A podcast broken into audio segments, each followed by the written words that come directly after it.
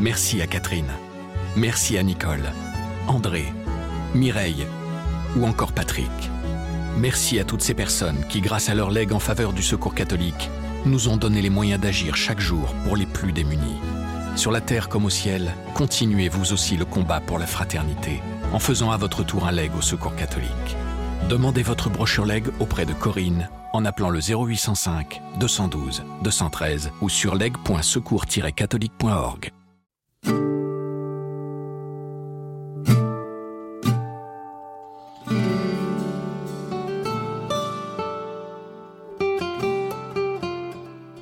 C'est le propre de la, de la contemplation, c'est de sentir les émotions, les tensions, les mouvements intérieurs que vivent les personnages, ceux qui sont autour de Christ.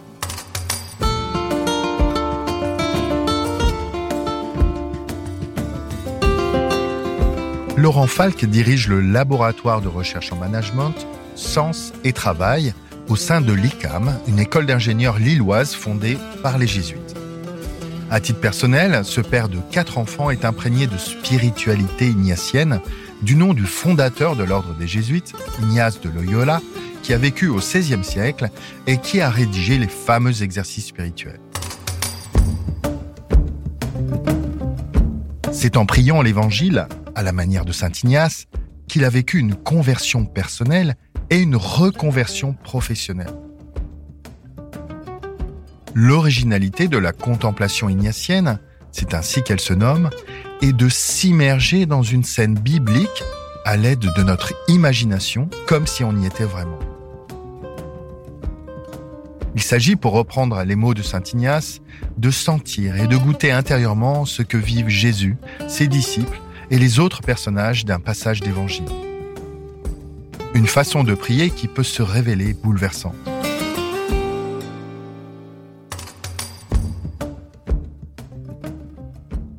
Dans ce podcast, nous vous emmenons à la rencontre de croyants qui témoignent de leur aventure spirituelle. Vous écoutez la première saison de Croire, les voix de la prière.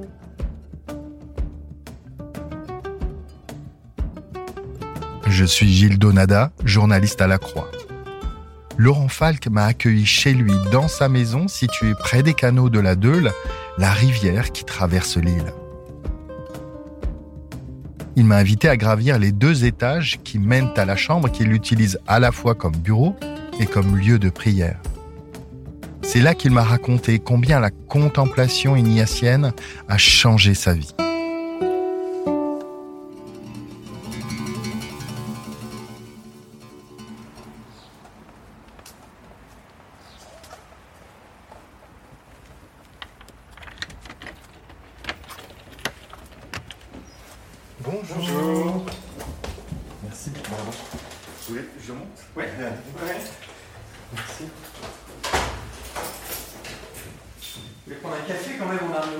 Ah, avec plaisir, oui. Hein Dans le Nord, on aime le café. Il y a une mise en, en scène, en tous les cas pour moi, qui fait que ben, euh, je vais ben, d'abord me mettre debout euh, et voilà, me dire voilà, me, me voici, je prends du temps. euh,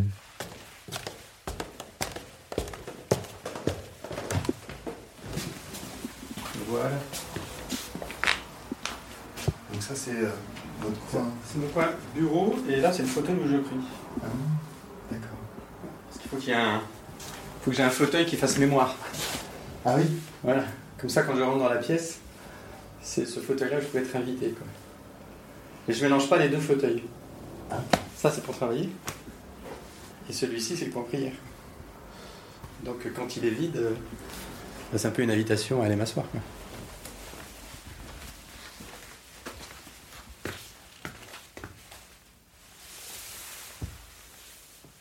Donc la manière de procéder, c'est dans un premier temps, ben, je, lis le texte de l'Évangile et je vois de quelle manière il m'invite à prier.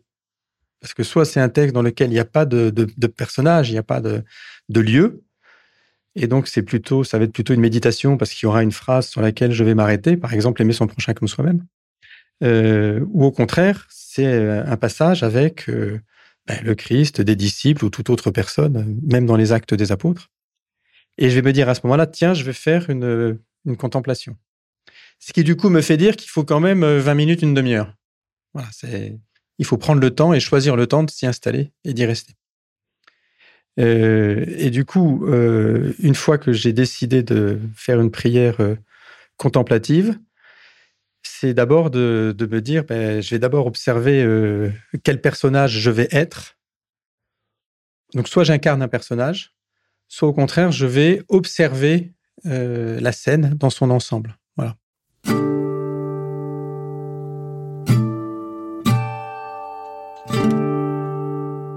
Si je prends un exemple sur le puits de la Samaritaine, je me souviens euh, un moment fort où je m'étais dit, tiens, ben finalement, je suis un paysan qui est au bord de la route et je vois passer euh, les disciples euh, et Jésus et les disciples disent, ben tiens, on va aller faire des courses.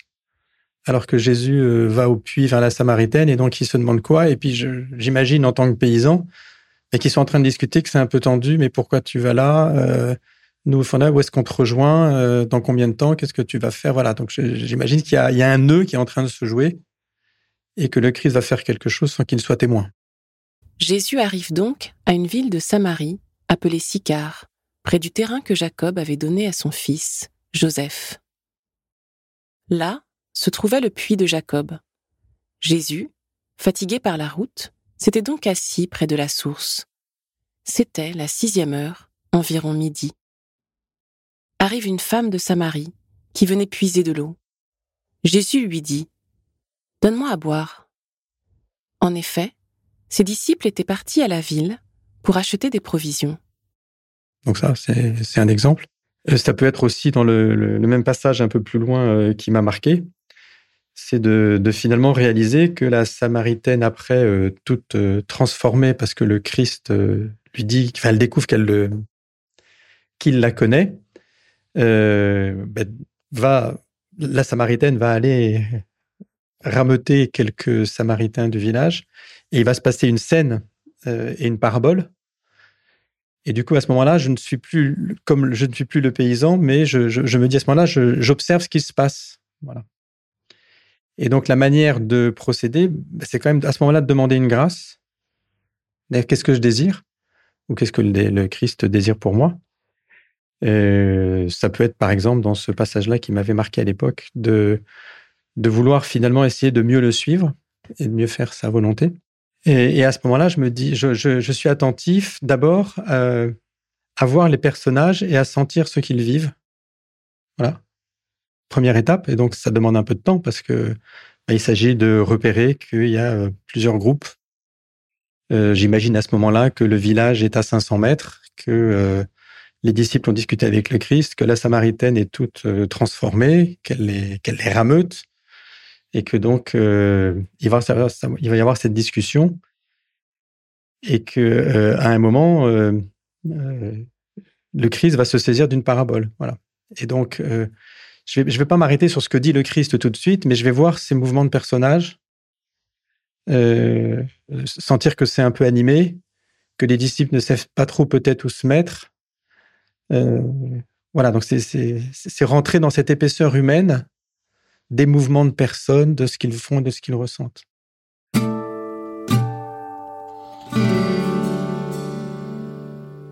Et après, je vais être attentif à ce qui se dit. Voilà, aux propos. Et donc, la Samaritaine, euh, elle, euh, est assez emballée. les disciples sont un peu, un peu sceptiques, sans doute un peu réticents. Et donc, il y a question de nourriture. Euh, et donc là, à propos de la nourriture, le Christ, lui, va dire, mais c'est pas la même nourriture dont il s'agit. Et il va faire la parabole du semeur. Et les Samaritains sont touchés par cette parabole. Entre-temps, les disciples l'appelaient. Rabbi, viens manger. Mais il répondit. Pour moi, j'ai de quoi manger. C'est une nourriture que vous ne connaissez pas. Les disciples se disaient entre eux, Quelqu'un lui aurait-il apporté à manger? Jésus leur dit, Ma nourriture, c'est de faire la volonté de celui qui m'a envoyé et d'accomplir son œuvre. Ne dites-vous pas, encore quatre mois et ce sera la moisson?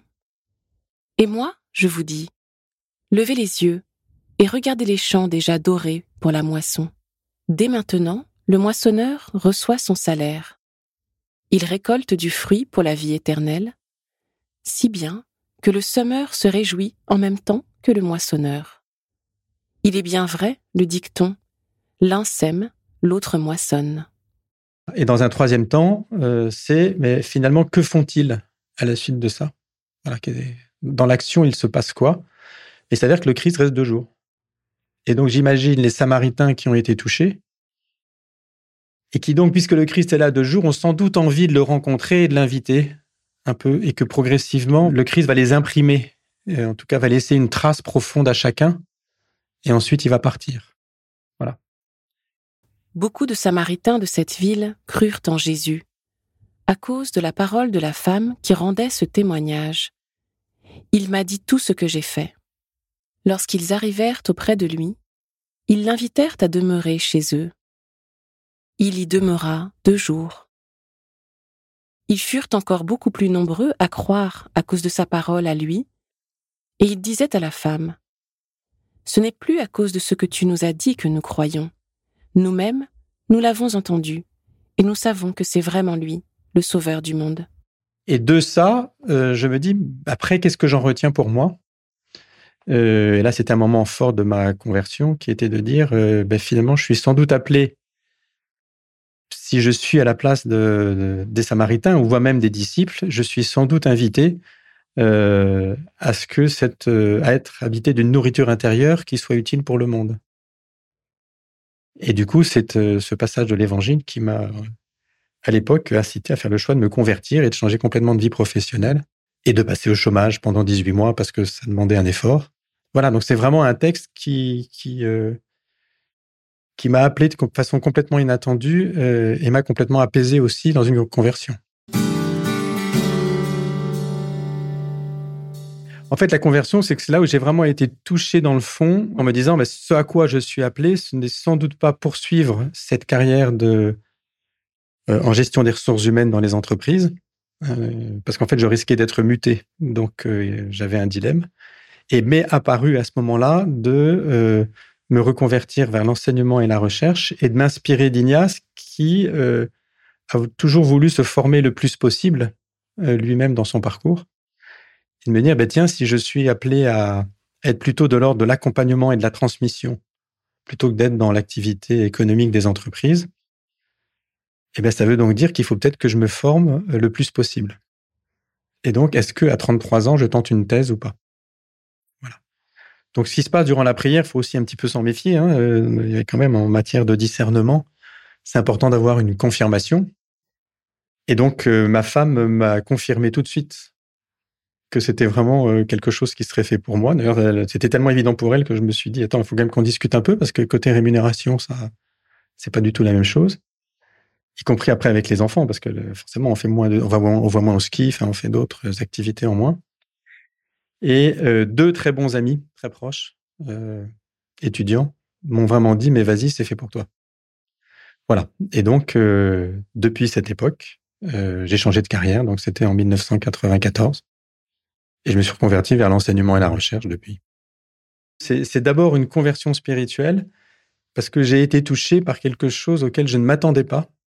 Et je découvrais par cette contemplation que c'était vraiment un appel euh, en tout cas, c'est pas moi qui l'ai maîtrisé. Euh, et la sérénité que je recevais n'était pas de moi. Enfin, il y avait quelque chose de. C'était pas logique que je sois aussi serein euh, et apaisé. Et d'ailleurs, je pense que ça joue beaucoup dans les dans la vie du chrétien, c'est que dans des choix importants, s'il y a une grande paix intérieure, c'est qu'il y a sans doute quelque chose de très juste et c'est le signe d'être habité par un tout autre, quoi. Et du coup, ça donne envie aussi de, de continuer à vouloir être dans cette pratique spirituelle? Parce que ça donne quelque chose d'assez inouï. Enfin. C'est comme des moments de fête euh, qu'on peut avoir en famille. Enfin, je dire, on se souvient euh, avec des enfants, par exemple, ou des petits-enfants, qu'on a passé un bon moment à tel endroit. On est capable de redécrire le lieu. Voilà. Et donc, euh, c'est ça qui permet aussi l'enracinement, l'enracinement spirituel, je pense.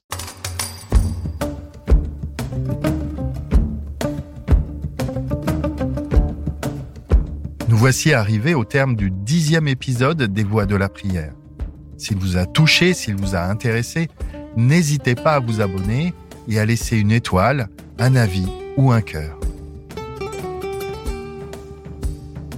Croire est à retrouver sur toutes les plateformes et sur le site et l'appli La Croix.